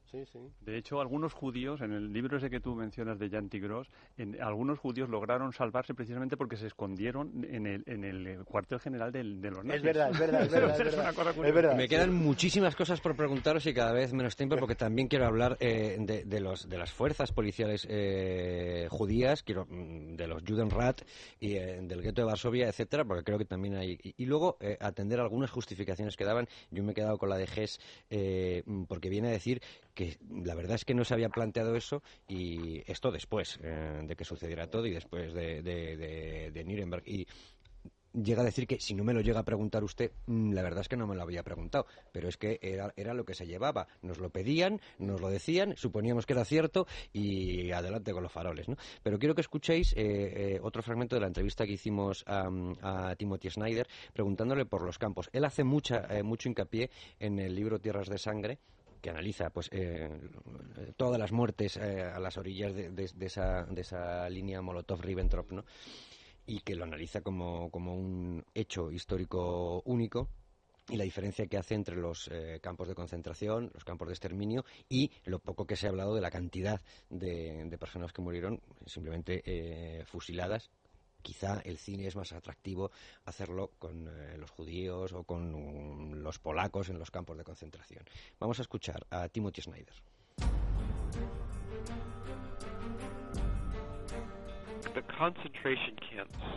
Los campos de concentración fueron una experiencia que para la mentalidad occidental resultaba aprehensible.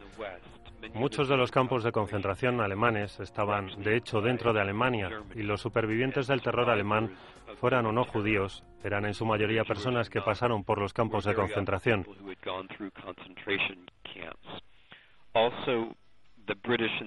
Asimismo, los británicos y los americanos liberaron algunos de los principales campos de concentración, como Dachau o Mauthausen, pero desafortunadamente los campos de concentración no fueron la peor creación de los alemanes. La peor creación de la Alemania nazi fueron las cámaras de gas en las que millones de personas fueron gaseadas y las fosas en las que millones de personas fueron fusiladas. Es difícil para la mentalidad occidental identificarse con estas experiencias porque, en primer lugar, todas esas instalaciones estaban en el este de Europa.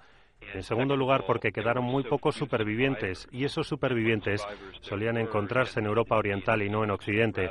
Por lo tanto, los campos de concentración fueron instituciones oficiales y no es que pretendan en absoluto minimizar su importancia, pero en cierto modo lo que hacen es impedirnos ver que había cosas peores esto qué, qué opinión eh, qué opinión tenéis. Es verdad que mm, lo que decía yo antes, el, el, cine industrial mayoritario eh, te, hace interiorizar eh, la, figura del campo de concentración con prisioneros, con la musulmanización de la que se mm. hablaban, los musulmanes que eran los que ya no tenían carne y además eh, por eso les hacían bajarse los pantalones porque se veían los glúteos, sobre todo cuando una persona estaba mm. en el último estadio de, de subalimentación. ¿no? Y esa imagen de, de, judíos absolutamente en los huesos y, sin embargo, no de, judíos en perfecto estado de alimentación, simplemente gaseados, asesinados eh, en una fosa, ¿no? Era, yo, mm, vamos, haciendo referencia a esto, es que en, en la, bueno, en, el tiempo de, de, la, de la Segunda Guerra Mundial en Alemania, eh, la figura del lager es una figura que está presente continuamente, o sea, que tiene una presencia absoluta en todos los campos. Eh, el, el lager como, como centro de trabajo se remonta, eh, es muy anterior incluso eh, de la época de, Prusia, ¿no? Eso ya existía bajo el, bajo, era una especie como de, de, mm, condena que se, que se podía eh, llevar a cabo o espiar en, trabajando al aire libre, ¿no? O sea que la idea del Lager es muy anterior. En la, en la, Alemania nazi había muchísimos tipos de campos, y esto hay que tenerlo en cuenta. Había campos de concentración, que son los Konzentrationslager, había campos de trabajo, los Arbeitslager, había Vernichtungslager, campos de exterminio, había también campos eh, que no dependían de la, del Ministerio eh, del Interior, por ejemplo, un campo de concentración como el de Dachau eh, dependía mm, del Ministerio del Interior. Que fue el primero que... fue el primero, en el 33, en marzo del 33, además lo inaugura Himmler, ¿no? pero eh, había también campos que dependían del Ministerio de Justicia. Y ah, digamos que la presencia del campo es eh, eh, omnímoda. Y campos de exterminio asociados a campos de concentración. Exactamente. es que los campos, campos de exterminio puro, puro, digamos, destinados, construidos especialmente para, para destruir vidas humanas, y concretamente exclusivamente judíos, son los de Beuge, eh, Sobibur, Y, Treblinka. Esos serían los tres que se construyeron especialmente para destruir. Eh, eh porque Auschwitz son dos. Birkenau. ¿eh? Birkenau. exactamente. Anterior a ese está el de Geumno, donde no solo murieron judíos, sino también murieron bastantes gitanos. Pronunciarlo también castellanizado, pues la Geumno es Geumno. Sí, yo he dicho Chelmno. Y me pasa, y me pasa como a ti, Ricardo, y, he oído dice Helmno. Bueno, pues bueno, bien. Bueno, pues Hemos oído antes decir Chelmno, que es como se escribe. Bueno, pues Chelmno, vale. Bueno, pues Chelmno se dice Geumno, Nat Nerem, en, cerca del río Nerem, en el río Ner, en, en, en Polonia, eh, que está eh, concretamente situado en el, en el Bartegau. Luego está, después de esos, de esos cuatro, Geumno, Beujet, por ese orden, eh, Belzec, Sobibor, o Sobibur, Treblinka, Luego viene Majdanek, donde ahí se gaseó y murieron mm, murieron bastantes, pero no era propiamente un campo de exterminio. ya, eh, Majdanek era un campo de, digamos de, trabajo. Y, aclarar esto de las furgonetas que no siempre se dice y que en pocas películas ha salido furgonetas, eh, móviles directamente que se les eh, conectaba el tubo de escape a, una cámara sellada y morían por inhalación en por inhalación de, monóxido de carbono. empezó empezó a gasearse mediante mediante. Luego se utiliza el ciclón B que además era un desinfectante. Pero en los campos de exterminio de, de bueno, de Beuges, eh, Sobibur y Treblinka, estos tres que, que están a, lo largo del río Bug, eh, en esto se gaseaba con un motor de, gasolina, fundamentalmente. Era, era el, propio... Y además es que, eh, perdona, y me corriges, eh, lo otro, por llamarlo de alguna forma, y perdóneme, unidad móvil, eh, era una especie de improvisación. Entonces lo que hacen es, en vez de llevar, tener que llevar una furgoneta y gasear, pues ya hagamos un motor eh, con unas rejillas por las que entra el monóxido de carbono y ya tenemos una máquina de matar. ¿no? Luego descubren lo del ciclón B, que por lo visto les, les resulta incluso más, más sencillo. de todas formas, yo, quería, plantear... Exactamente. No, no, es en términos industriales como lo concebían. O sea que... Yo quería plantear el tema de, lo que supone el holocausto, o sea, por no, me parece muy bien que nos centremos en los en, la microhistoria, ¿no? No, eran datos nada más. Eh, sí, adelante.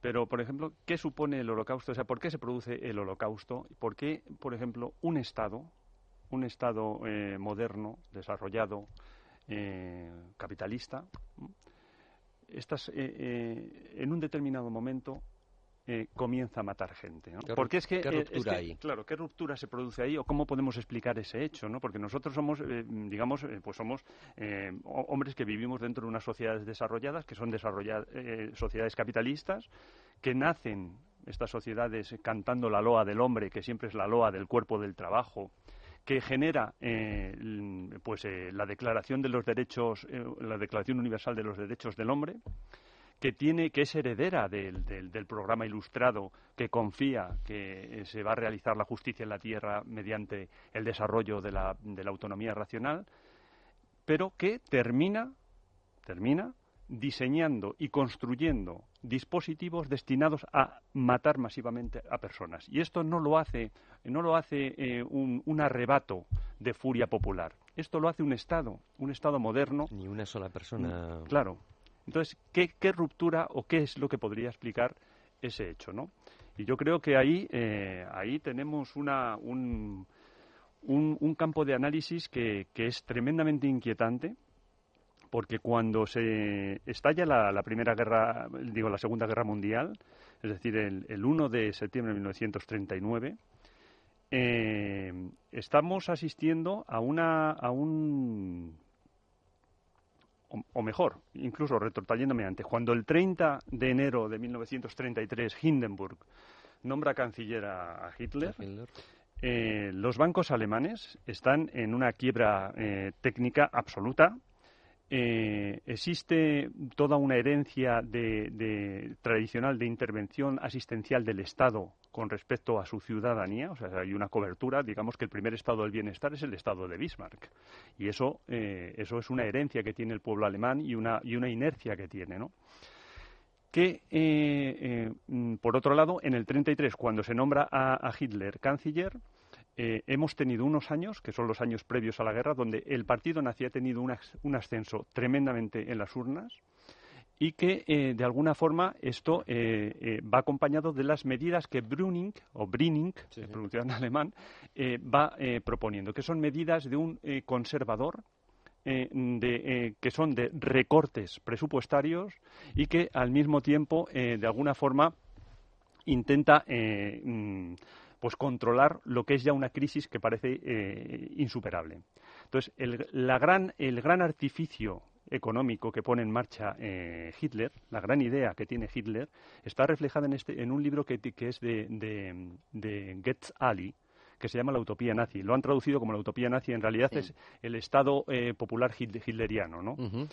Y eh, claro, es que lo que pone en marcha Hitler con el artificio de la guerra es la posibilidad de exportar un déficit insostenible que tenía el pueblo alemán, y hacérselo pagar al resto de los estados europeos. Entonces, Hitler lo que, lo que inicia la, Segunda Guerra Mundial, desde el punto de vista económico, según este autor, es el, deseo de saquear las riquezas de los estados europeos y hacerlas revertir en el estado alemán. De alguna forma, se podría interpretar en el límite que el, holocausto, entendido en un sentido amplio, no simplemente eh, racial o racista, entendido en un sentido amplio, no es sino la cara oscura del welfare alemán. Es decir, es la forma que Alemania tiene y encuentra a través de su Führer de sufragar un estado de bienestar que ya es insostenible y que no puede seguir eh, siendo sufragado. Y esa es la gran perversión en la cual y la gran amenaza en la cual seguramente eh, pues eh, estaríamos... A mí me parece un poco sí.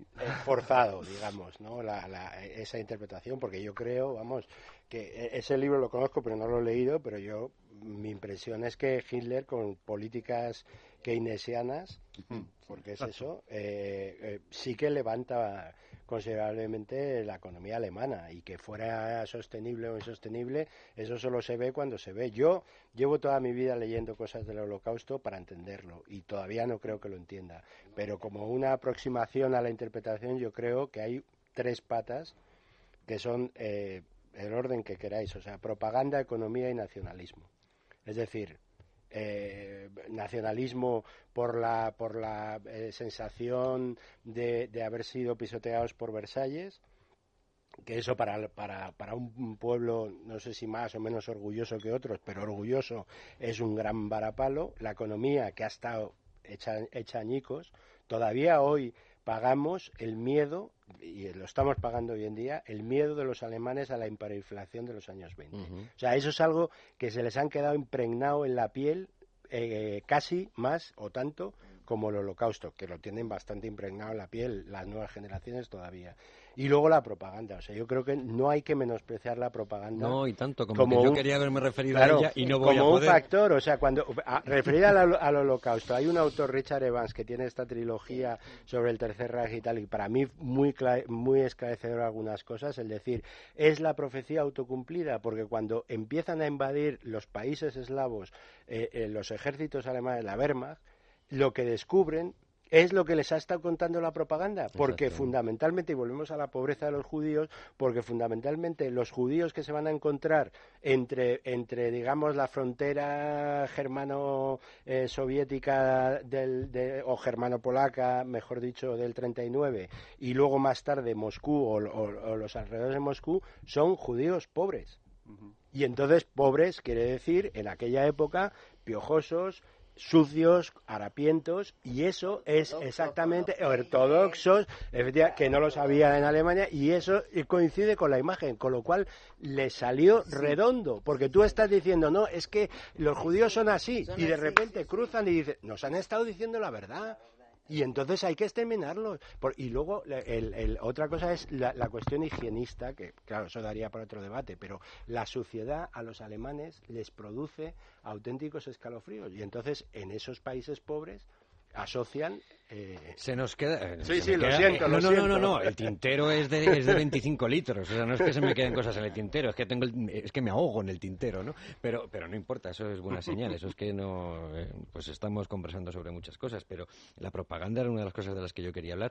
Y, y, y entiéndanme una cosa: en siglo XXI, año 2012, camino del 2013 páginas y páginas y páginas en Internet sobre los protocolos de los sabios de Sion. Lo puedes mm. comprar eh, aquí. No, no, está en todas partes, está en todas partes y eso, y además le preguntamos también a César Vidal por ello porque eh, le interesaba mucho el, eh, el, asunto, por lo que le interesaba, lógicamente, como, como pura falsificación y herramienta magnífica de propaganda.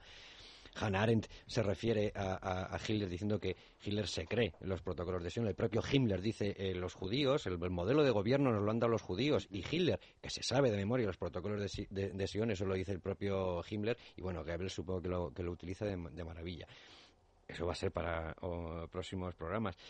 La evolución de la solución final, estoy hablando de lo que se me ha quedado, la evolución de la solución final que también me interesaría mucho que en algún caso alguien me explique cómo era y, si se pretendía esa deportación a, Madagascar, cómo estaba pensado aquello, y luego los judíos ante los judíos, que también eh, me interesará mucho. Estoy avanzando contenidos del próximo programa, Luis Fernando Quintero, muy buenas noches. Muy buenas noches, Pero nos queda muy poco tiempo y yo eh, la enorme bibliografía que queremos eh, proporcionar a los, a los oyentes, que muchos los habrán leído ya, otros es conveniente releerlos, y otros no es que haya que leerlos uno por uno y uno detrás de otro, sino que mucho, puedes saltar muchas veces eh, de unos a otros y utilizar algunos como, como consultores. Yo, si te parece, voy a hacer la propuesta mía de los que tengo aquí encima, que añado a los otros que teníamos, pero después ampliamos entre todos. Pues mira, Hitler, los alemanes y la solución final de Kershaw. Eh, si esto es un hombre, Primo Levi, Mm, que además estuvo allí, quiere decir que él narra eh, lo que le sucede. El libro negro, esta vez no el del comunismo, Mm. el de Vasily Grossman y Lia Ehrenburg, que eh, además en Galasa Gutenberg es, es- es reciente es, eh, y, y se puede leer también eh, de forma a, a saltos, puesto que son también testimonios. Por supuesto, Auschwitz de León Poliakov, que es pequeñito y que se encuentra en Iberlibro y que es, eh, después de leerlo o durante la- su lectura, conviene descansar y reposar la cabeza porque mm, Sí, sí. puedes irte a la cama en, en- en mal estado.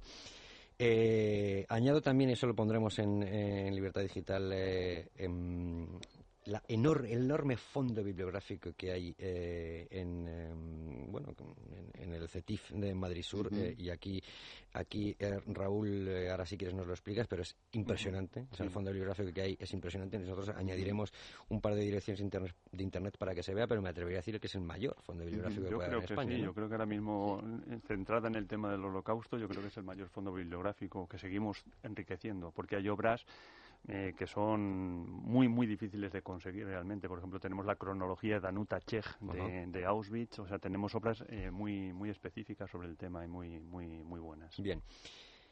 Y añadiremos también, Luis Fernando, una reseña que hizo José Sánchez Tortosa precisamente de Seneca en Auschwitz, eh, de nuestro contertulio de hoy, Raúl Fernández Vítores, pero ahora lo que quisiera es ampliar. Bueno, pues la verdad que es una bibliografía que, que estamos ampliando programa a programa. Está siendo amplísima. No vamos a llegar a los mil y pico. ¿no? ¿Cuántos, cuántos eh, tienes? 1099. 1099, ahí te falta uno, te falta uno, Graciela. Que ya, como estoy en el paro, ya no tengo presupuesto. Bueno, pues eh, por ejemplo, citabas Seneca en Auschwitz, eh, también está Los Espacios Bárbaros en Páginas de Espuma, también de, de Raúl Fernández Vítores, de Ricardo Artola, La Segunda Guerra Mundial, y luego hay uno, El siglo XX, 10 episodios decisivos, eh, en el que creo que también habías participado, Sí, Ricardo, me equivoco. sí, sí, sí. De Alianza De Fernando Editorial, Cortázar, que sí. añadiremos sin duda a esta, a esta bibliografía. ¿Hay alguna pregunta de algún oyente que, poda- que podamos resolver? Bueno, pues eh, te diré que vamos muy mal de tiempo. No te Pero hoy había muchas preguntas. eh, bueno, eh, María Estrella Gil dice: agradeceré me aclaren el nombre del general alemán que participó en el atentado a Hitler que había estado en Japón, al que se le debe la expresión del espacio vital y que citaron en su última tertulia. Creo que era Haushofer, si no recuerdo mal, eh, cuando, cuando estuvimos eh, hablando de este asunto. Nos Lo- lo. María Estrella. En cualquier caso, en el siguiente, eh, lo he estado mirando Bien. antes de entrar al programa, creo que era el general Haushofer. Eh, también dice un oyente, eh, me gustaría que me explicaran la diferencia entre las dictaduras de derechas y las dictaduras de izquierdas. Dice, estoy hecho un lío. Entiendo que Pinochet, Videla, Batista eran de derechas. Sin embargo, no tengo tan claro que el nazismo o el fascismo sean de derechas porque ambas provienen de ideologías socialistas. Eh, en- con todo este eh, problema, dice, la dictadura de Franco no sabría dónde encuadrar. ¿Cómo se llama? Perdona. El, el oyente, eh, la verdad que no lo no bueno, ha firmado no te preocupes, el pues a correo. nuestro oyente le prometo un programa específico sobre eso. Ya hicimos uno una vez sobre Sí. derechas e izquierdas y ya hemos hablado aquí cómo a Hitler le molestaba que Stalin hablara de él como eh, hordas fascistas, que, que nosotros no somos fascistas, que fascista es Mussolini, y hombre, algunas cosas he copiado, pero nosotros somos nacionalsocialistas y no tiene nada que ver. Santiago. Sainz, Santiago Sainz Varela era Bien, el que- Santiago, quien pues nos hacía eh, esta pregunta. mm, prometo un, uno temático sobre ese que puede dar para muchas cosas más. Y eh, nos dicen, eh, me sorprende que su bibliografía no hayan recomendado Gobierno Omnipotente de Ludwig von Mises, que eh, dice eh, uno de nuestros oyentes que es eh, eh, José Ignacio del Castillo, que es el, el libro que, más le ha gustado a él de, de todo el tema de la Europa de los años 30. Bien, no, bien, bien. Sí, sí, esto no ha terminado. ¿eh? Esto eh, vamos a, a- a recomendar, a recomendar no más. hay presupuesto que aguante. Y se podrían recomendar Sí, muchísimos sí, sí. más, evidentemente. Pero vamos a ver, eh, porque han salido muchos hoy. eh, y no sé si los has podido He ido, cazar he todos, ido Luis tomando, he to- he ido tomando notas. Pero en, dos o tres minutos, venga, recomendadme alguno para, para entender el holocausto, maldita sea. Uno es imposible, pero un, especial. Yo le publiqué a César Vidal el Holocausto de Alianza Editorial hace muchísimos años y, creo que, bueno, pues que sigue siendo un, un gran libro de referencia porque en, muy pocas páginas, en un formato bolsillo, barato para los presupuestos baqueteados. Yo presenté el libro de César. Cuando pues yo llevaba raíces, pues entonces eh, nos conocemos de ahí, en la, Biblioteca Nacional. La Biblioteca Nacional. ahí conocí a César y desde entonces, bueno, hemos sido muy buenos amigos cuando nos encontramos. y luego vecinos. Yo vecino, además es que es un libro de 200 páginas, pero muy ese, eh, o sea, te sientas, lo lees y luego te tiras una semana eh, descansando, como dices La referencia de Mela es... Eh, vecinos, pero insisto, es que no... Ah, tú sabes el autor... editorial Crítica. Vecino, y es el... Jan Tigros. Jan, o sea, Jean eh, T. Gross, con doble S. Es verdad, es verdad, sí, sí, sí. Y es la, la, el exterminio del pueblo de Jet que es un... Pero tú sabes todo, alemán, polaco, todo. No, no, yo hago como que... es importante, eso es importante. Raúl, ¿y algún otro, además de ese Seneca Nosbich, por cierto, escrito sin puntos y aparte, que eso es para Sofocante, eso no hay quien lo resista. Pero yo, yo, yo recomendaría dos libros. Uno muy, muy breve y a mi modo, a mi entender, muy bueno, que es el de, el de Ben Susan, la historia de la Shoah donde relaciona el tema de la, de la eutanasia y lo enlaza con el tema del genocidio. Me parece un libro que es muy breve y muy que te pone enseguida en situación y muy bien documentado y uno muy tocho y buenísimo, que al cual ya he hecho referencia antes, que es el de Raúl Hilberg, eh, La destrucción de los judíos europeos, me parece eh, un, libro definitivo, vamos, mm, yo diría que definitivo sobre... sobre pero, pero lo han reeditado ahora en tres tomos, ¿no? Yo no lo sé, yo tengo ah. la edición de Acal, que era en un solo tomo. Yo tengo la de Acal, estuvo muchos años. No, no, es que lo acaba de lo digo para, para los lectores, sí, sí, lo ha, lo ha reeditado Galaxia, en que hace, tomos. sí, en tres tomos. Ah, sí, bien, qué bien. Sí, sí. Ah, bueno, sí. Pero bueno, distintos, sí. Bien, pero que son tres tomos por Son tres tomos porque pasó con el Gulag que yo tenía la edición en un solo tomo que era imposible de leer sin que se rompiera el lomo. Exacto, exacto. Eso se llama encuadernación otoñal. Tú vas a viendo el libro y las hojas van cayendo, ¿no? O sea, de esos antes sí había. Eso no es conveniente, es mejor tenerlo en tres y leerlo, y leerlo tranquilamente en casa. ¿Alguna cosa más, Luis Fernando? Pues eh, que, seguro será muy interesante el próximo. Que tenemos, que tenemos deberes y, y, vamos a ver cómo salimos, cómo salimos del paso. Graciela, Raúl, Ricardo, muchísimas gracias de verdad por haber estado esta noche con nosotros. Pesa sobre vosotros la amenaza de repetir, ¿eh? firme, así que ya veremos cuándo. Gracias Luis Fernando Quintero, gracias Luis Alonso en el control y ustedes hasta la semana que viene que trataremos mm, de seguir con este asunto y encontrar más respuestas. Hasta entonces. Debates en libertad. Javier Somalo.